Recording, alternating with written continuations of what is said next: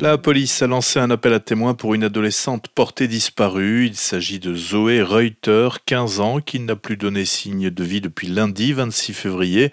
La dernière fois qu'elle a été aperçue, elle portait un jeans de couleur grise et un haut de jogging de la même couleur.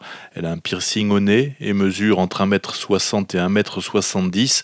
Si vous avez des informations la concernant, vous êtes prié de contacter la police au 24 47 01 000 ou par email à l'adresse police.museldal.police.eta.lu. Le CSV a dévoilé sa liste pour les élections européennes. Trois nouveaux visages et trois visages un peu plus familiers. Isabelle Wiesler-Lima, Christophe Hansen, Martin Kemp, Guy Breden, Mélanie Grune et Metty Steinmetz représenteront les chrétiens sociaux à ces élections le 9 juin prochain.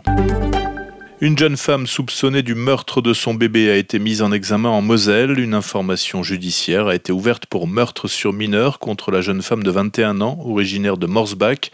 Le 21 février, elle s'était présentée à l'hôpital de Forbach où elle avait raconté son histoire aux soignants qui ont prévenu les forces de l'ordre. Elle a été hospitalisée pendant quelques jours à Forbach avant d'être placée en garde à vue.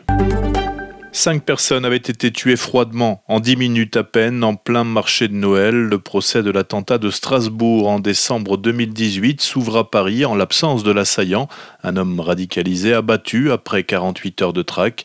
Dans cette affaire, quatre hommes soupçonnés d'avoir joué un rôle à des degrés divers dans la fourniture d'armes à l'auteur des coups de feu vont comparaître pendant cinq semaines devant la cour d'assises spéciale composée uniquement de magistrats.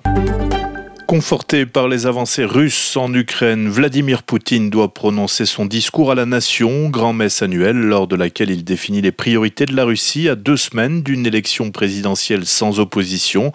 Le président russe apparaît en meilleure posture qu'il y a un an quand son armée était sous le coup de retraites humiliantes dans le sud et le nord-est de l'Ukraine après une tentative avortée de s'emparer de Kiev au printemps 2022. Depuis, l'armée ukrainienne a échoué dans sa contre-offensive déclenchée à l'été 2023 et se retrouve sur la défensive, manquant de munitions faute d'accord à Washington face à des soldats russes plus nombreux et mieux armés. Retrouvez toute l'info du Luxembourg et de la Grande Région sur rtlinfo.lu.